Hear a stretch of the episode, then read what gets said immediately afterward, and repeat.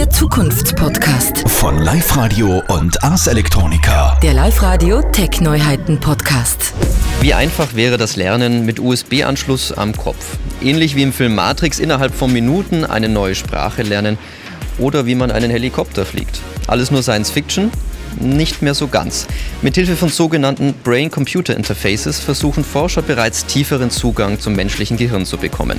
Zum Beispiel durch Gedanken Gegenstände zu steuern. Fast wie in Star Wars.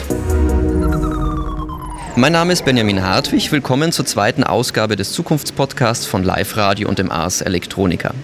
Bei mir zu Gast heute sind Christopher Guger, Gründer und Geschäftsführer von GTEC und Erika Mondria, Brain Project Supervisor im Ars Electronica.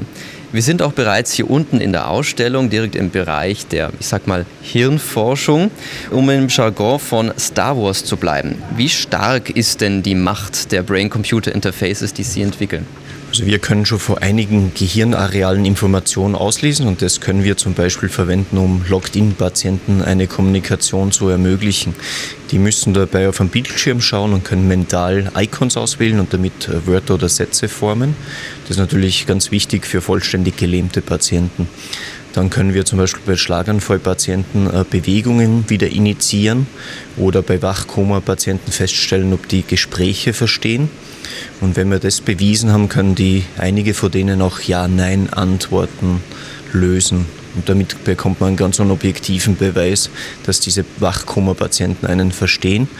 Man kann aber genauso äh, Drohnen oder Virtual Reality Applikationen, irgendwelche Spiele damit ansteuern. Es ist also ein sehr stark medizinischer Ansatz, wenn ich das jetzt richtig verstanden habe. Weil du es gerade erwähnt hast, ähm, man kann mit Wachkoma-Patienten sprechen. Das heißt, der Beweis ist schon erbracht. Also ich kann mit Wachkoma-Patienten sprechen. Also sprechen ist ein bisschen viel gesagt. Die, die Patienten können Ja-Nein-Fragen beantworten. Wir geben dabei kleine Vibratoren auf den Körper, auf die rechte und die linke Hand.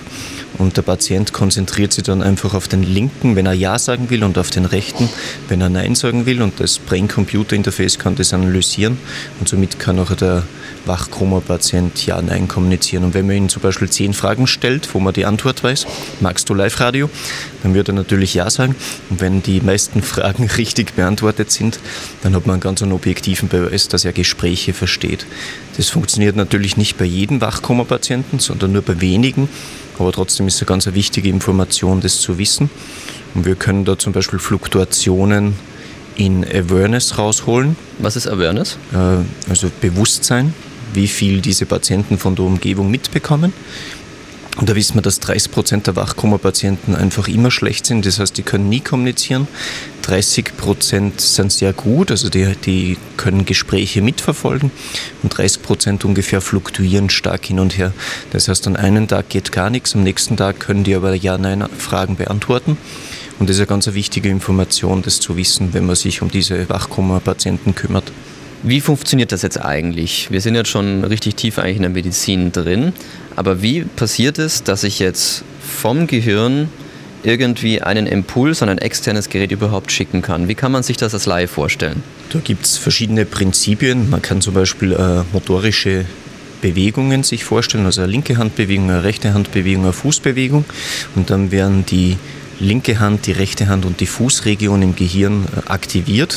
Man weiß genau, wo diese sitzen und dann gibt man diese EEG-Elektroden, das sind kleine Metallplättchen genau über diese Regionen, bringt sie mit leitfähigen Gel an, damit kann man dann die Gehirnströme messen und kriegt mit, sobald der Patient oder der Proband an diese Bewegung denkt und das Brain-Computer-Interface kann auch diese Bewegungsvorstellung in ein Kontrollsignal umsetzen. Also das heißt, im Grunde, es hat mal jemand geforscht, wie sieht es aus, wenn ich rechts denke? Irgendwie in einem Art, wie nennt sich dieses Gerät, mit dem ich so etwas erforschen kann? Das nennt sich Elektroenzephalogramm oder kurz EEG. Okay, also das, was man auch zum Beispiel bei Dr. House sieht, wenn sie dich in die Röhre schieben, theoretisch, oder wie kann man sich das vorstellen? Äh, das ist keine Röhre, sondern das sind diese kleinen Plättchen, Elektroden, was man im Kopf anbringt, sieht man auch bei Dr. House. Gibt es auch eine Folge über Brain-Computer-Interfaces. Ich kann mich noch an eine Folge bei Dr. House erinnern, in dem sie es irgendwie so darstellen, als würde man Bilder sehen können, die im Kopf passieren. Aber das ist wahrscheinlich noch Science Fiction. Ähm, über Magnetresonanz kann man das schon realisieren. Es geht auch schon über Brain-Computer-Interfaces. Allerdings müssen wir dazu die Elektroden implantieren. Um genug Auflösung zu haben. Also dazu braucht man Neurochirurgen, der gibt die Schädeldecke weg und diese weiße Gehirn hat die Duramata wieder entfernt. Und dann kommen diese Elektrodenblättchen direkt aufs Gehirn rauf. Und wenn man die zum Beispiel über den visuellen Kortex gibt, dann kann man auch äh, einige Bilder identifizieren. Und gibt man die zum Beispiel über die Gesichtsregion, das mehr oder weniger unten am Gehirn, dann kann man zum Beispiel feststellen, ob jemand Gesichter anschaut Genau das gleiche gilt für Farben und für Schwarz und Weiß und für Symbole. Also je nachdem, wo ich diese Elektroden hingebe, kann ich nachher das identifizieren, was das Gehirn gerade tut. Okay, aber im Grunde ist es ja so, ich habe eine Art Mustererkennung, die diese Brain-Computer-Interfaces quasi haben und wissen, so sieht ein Gedanke aus, wenn ich rechts denke, so sieht ein Gedanke aus, wenn ich links denke. Genau, man muss vorher das Brain-Computer-Interface kalibrieren. Das heißt, der äh, Patient oder die Versuchsperson muss sich gewisse Sachen vorstellen. Währenddessen nehmen wir die Gehirnströme auf, kalibrieren nachher das System. Das sind irgendwelche Machine Learning-Algorithmen wie Support Vector Machines und nach dieser Kalibrierungsphase kann das Brain-Computer-Interface in Echtzeit, also unmittelbar erkennen, was das Gehirn tut. Und dann kann es ja zur Steuerung von externen Geräten zum Beispiel verwenden oder bei den medizinischen Anwendungen, um einen Schlaganfallpatienten zu trainieren oder beim Wachkoma-Patienten festzustellen, ob er Bewusstsein hat. Also im Grunde wie zu Hause, wenn ich den Bildschirm kalibriere, erst muss ich quasi das Gerät auf etwas eichen und dann kann ich Informationen rauslesen. Das ist genau das Gleiche und wir müssen auch auf jede Versuchsperson individuell eichen, weil das sonst einfach nicht passen würde. Und je hochauflösender wir wären, also wenn wir zum Beispiel diese Gesichtsregionen erkennen wollen, müssen wir zuerst einmal diese Region im Gehirn überhaupt finden. Das nennt sich nachher Brain Mapping. Dazu kann man auch diese Brain-Computer-Interfaces verwenden, um zu identifizieren, welche Gehirnregion tut was. Und dann weiß ich, wenn ich diese Elektrode beobachte über der Gesichtsregion, dann kann ich Gesichter erkennen. Sehr faszinierende Sache. Wenn ich jetzt davon ausgehe, dass ich erstmal das Gehirn kalibrieren muss, gibt es dann eigentlich. Also das Brain-Computer-Interface wird kalibriert, ja, nicht genau. das Gehirn. Wenn ich davon ausgehe, dass das Brain-Computer-Interface kalibriert wird und ich auf jedes Gehirn quasi mich neu einstellen muss, gibt es dann eigentlich signifikante Unterschiede zwischen Mann und Frau, Erika? Nein, das würde ich auf keinen Fall sagen. Also im, beim Brain-Computer-Interface kann man das nicht feststellen. Aber ich glaube auch generell ist das eine heikle Sache, das so zu sehen, also auch in der Neurowissenschaft. Also da sind wir dann doch alle gleich. Wie ist das jetzt, wenn wir vom medizinischen Bereich weggehen? Gibt es auch einen Bereich im naja, Spieleuniversum oder in der Unterhaltungsindustrie, die sagt, das brauchen wir unbedingt, dann müssen wir weitermachen? Wir hatten vor kurzem zum Beispiel ein Brain-Computer-Interface Hackathon in Japan, in Miyazaki. Dort treffen sich immer Entwickler, Künstler, Programmierer für zwei Tage und die entwickeln dann neue Applikationen und das äh, Winner-Team äh, hat zum Beispiel in Unity eine Virtual Reality Application entwickelt. Also das war ein kleines Computerspiel, wo ein Spieler mit einem Computer-Keyboard eine Art Super Mario steuern hat müssen. Das heißt, er ist durch einen Parcours durchgerannt und manchmal waren halt da ganz große Steine oder Blöcke im Weg, wo er nicht durchgekommen ist. Und dann hat der zweite Spieler, der ihm eben mit dem Brain-Computer-Interface geholfen hat, diese Steine und, und Hindernisse zerstören können. Rein mental. Also der hat sich auf diese Hindernisse konzentriert und dann sind die einfach explodiert und er hat weiterlaufen können mit dem Keyboard. Und in diesem Fall war es ein schönes Beispiel, wie man also mehr Nutzen aus dem Brain-Computer-Interface erzeugen kann, wenn man Spiele entwickelt. Es wäre sinnlos, einen Joystick oder ein Keyboard durchs Brain-Computer-Interface zu ersetzen, weil man nie diese Geschwindigkeit erzielen wird. Keyboards sind einfach gemacht, um so schnell wie möglich Text einzutippen. Aber man kann durchs Brain-Computer-Interface einen Zusatzlevel erzielen, den, den man sonst einfach nicht messbar machen kann. Und gibt es eine Wunschvorstellung oder einen Traum, den du hast, wenn du an diese Technologie, die du mitentwickelt hast jetzt, ähm, verfolgst? Also sagst du, das wäre mein Ziel, was ich mit meiner Technologie, die ich entwickelt habe, erreichen möchte?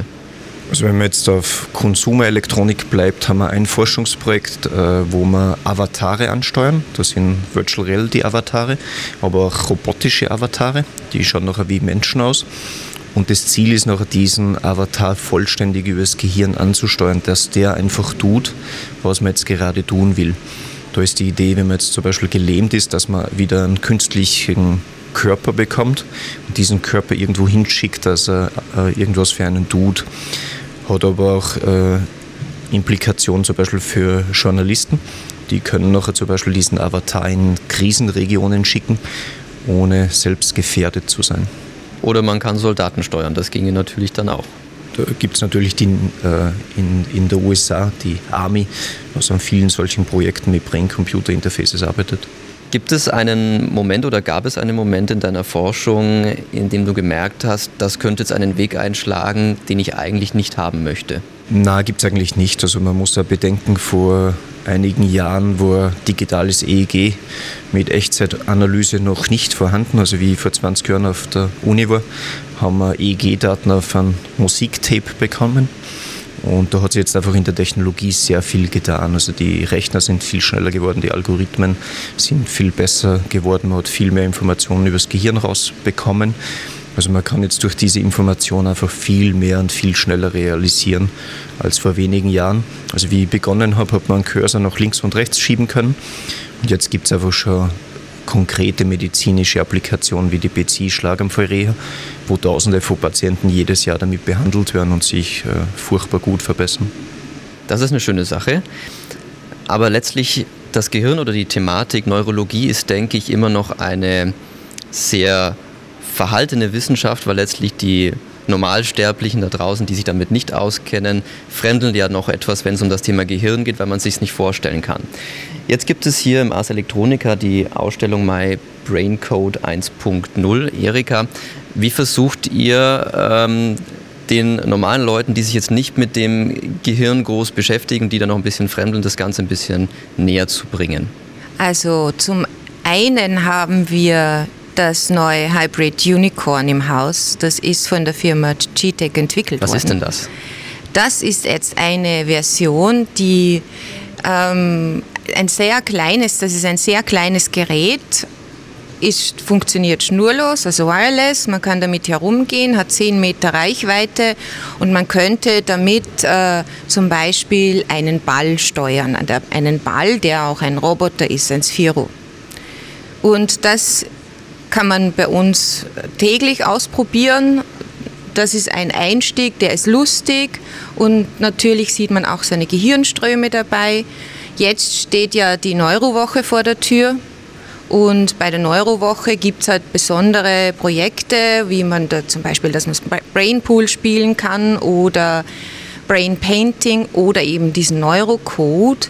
Äh, My Brain Code 1.0 nennt sich dieses Werk, weil ich ja auch Künstlerin bin und nicht nur im AS beschäftigt bin, ähm, dass das AS Elektroniker gewählt hat, eben auch auszustellen.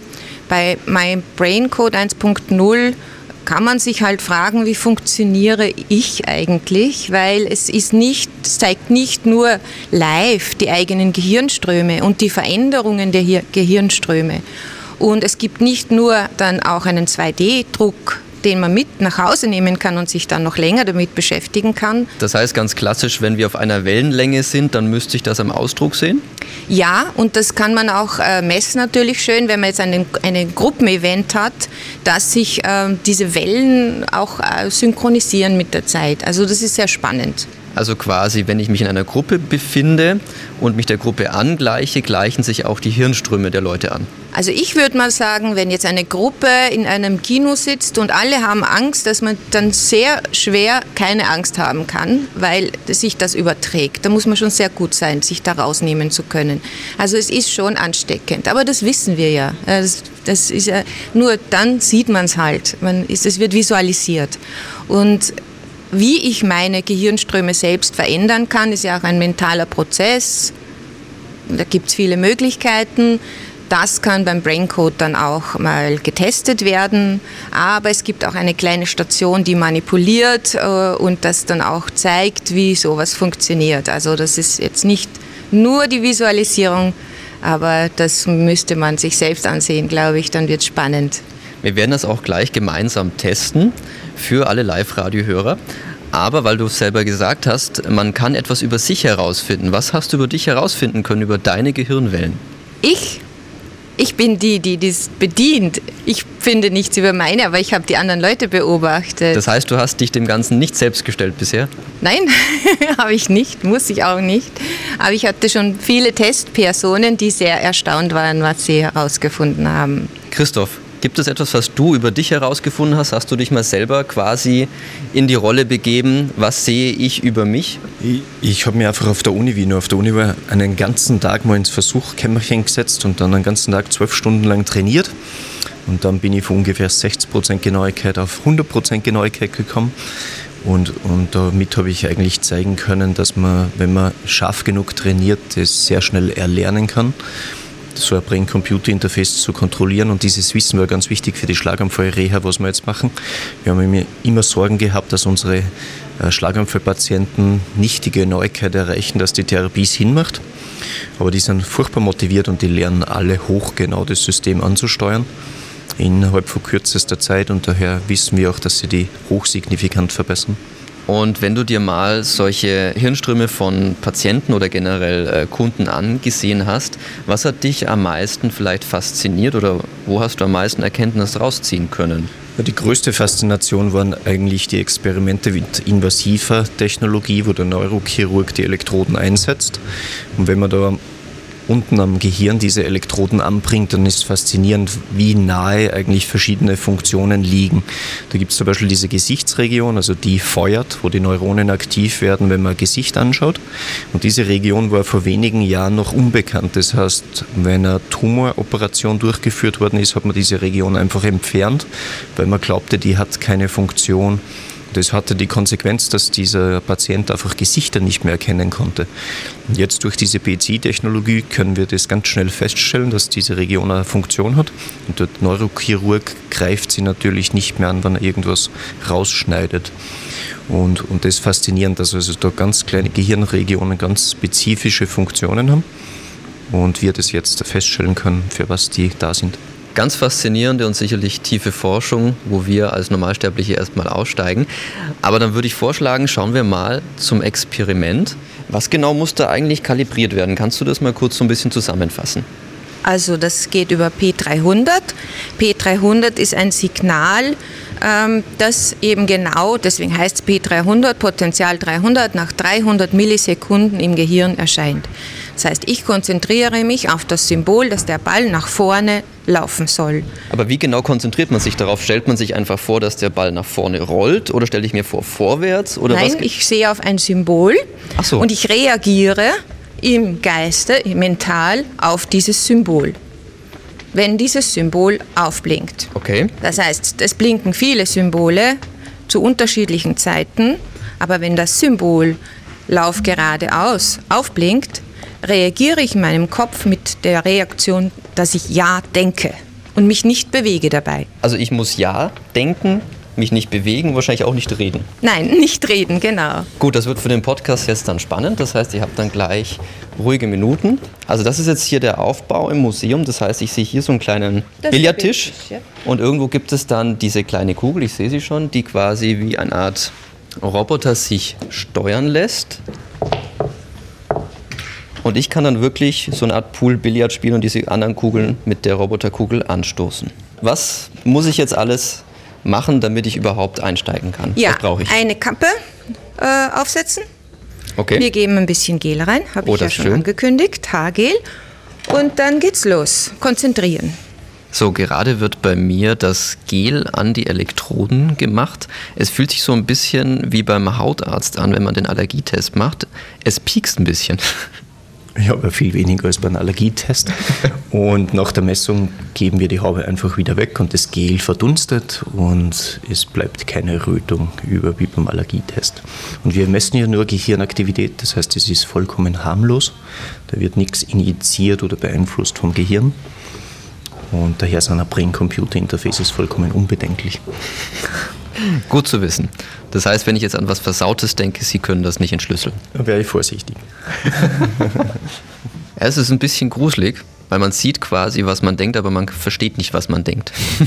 Deswegen braucht man das Brain-Computer-Interface, um aus diesen EEG-Signalen einen Sinn zu erzeugen und eben ein Kontrollsignal zu extrahieren. Wenn man da jetzt mal ganz still sitzt, dann sehen wir schon, dass wir acht EEG-Wellen haben. Das Signal schaut eh schon schön aus. Ähm, man sieht halt auch, dass man mit freiem Auge eigentlich sehr wenig sieht. Wir können aber ganz einfache Tests machen, zum Beispiel mit den Augen zwinkern. Und dann sehen wir hier diesen, diese Zwinkerer, weil die Augen bei der ersten Elektrode einfach am nächsten dort sind. Deswegen haben wir diese Störungen eigentlich am, am meisten am ersten Kanal. Und wenn man jetzt die Zähne zusammenbeißt, nochmal, dann sehen wir diese hochfrequenten Störungen. Das ist Muskelaktivität und die Muskeln da vom Beißen haben ungefähr dieselbe Distanz zu allen acht Elektroden und daher sehen wir die Störungen auf allen acht äh, Signalen. Und wenn man jetzt die Augen zumacht und ganz entspannt da sitzen bleibt, dann sieht man sogenannte Alpha-Wellen. Und die zeigen an, dass das Gehirn gerade entspannt ist. Da nimmt man praktisch den visuellen Input äh, durch das Augenschließen weg und der visuelle Kortex hat nichts mehr zu tun und reagiert mit einer Alpha-Welle. Eine Schwingung um die 10 Hertz. Was ist eine Alpha-Welle ganz genau? Äh, eine Schwingung, eine Oszillation zwischen 10 und 12 Hertz. Das heißt, ich sehe jetzt hier quasi die Wellen mit Herzangabe. Also ähnlich wie beim Radio, UKW, Kilohertz, genau. sehe ich hier quasi jetzt auch im Herzbereich. Also ich sende gerade. Es ist wie beim Radio nur viel äh, niederfrequenter. Also wir bewegen uns da beim EEG zwischen 0,1 und 30 Hertz ungefähr. Und das sind diese Oszillationen, die das Brain-Computer-Interface dann analysiert. Also wir haben da am Bildschirm über 50 Icons, auf die man sich konzentrieren kann, um eben den Roboterball vorwärts, nach links, nach rechts oder rückwärts zu schicken. Und wir müssen aber nur auf drei von diesen 50 Symbolen kalibrieren, was natürlich ein großer Vorteil ist, weil die Kalibrierung viel schneller geht, als wenn ich auf alle 50 Symbole vorher schauen müsste. Und da ist ein kleiner Trick integriert. Also wir haben äh, von Schauspielern die Gesichter, die was ganz kurz aufflackern.